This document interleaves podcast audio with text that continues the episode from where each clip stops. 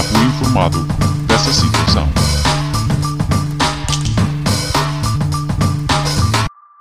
Olá. Com este novo confinamento, parece que despontou uma nova profissão, bem como novas atividades, algumas delas de risco.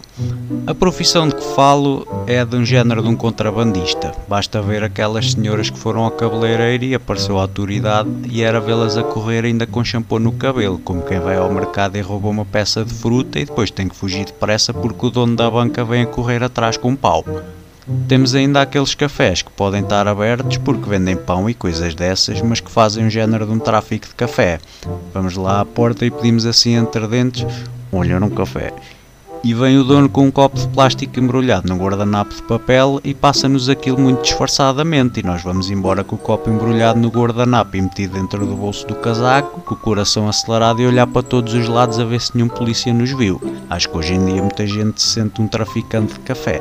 Quanto às pessoas que descobriram que têm profissões em que afinal se trabalha, falo das pessoas que estão nos balcões de atendimento de centros de saúde e hospitais. É que em altura normal nunca atendem o telefone ou não têm vagar para atender as pessoas. Agora, continuam a não atender telefones, pois como disse há dias, passei quase meia manhã a ligar para um para apenas conseguir falar com o atendedor de chamadas e muito menos atendem pessoas, pois como todos sabem, não se pode ir lá. Mas pelos vistos há muita papelada para preencher e coisas para orientar. E eu digo isto porque há dias ouvi uma senhora a queixar-se que no trabalho não tem mãos a medir e pelo teor da conversa eu percebi que trabalhava no hospital e achei que isto afinal está pior do que eu pensava. Depois perguntei ao senhor que estava comigo e que conhece a senhora se ela era enfermeira ou médica, ao que ele me respondeu que não, que ela trabalha no balcão de atendimento do hospital.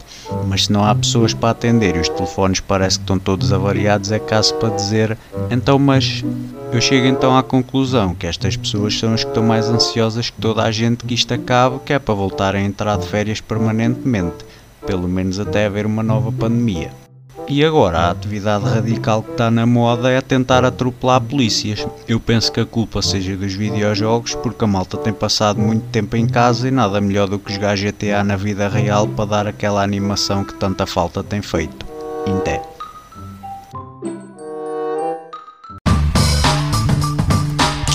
Já fui informado dessa situação.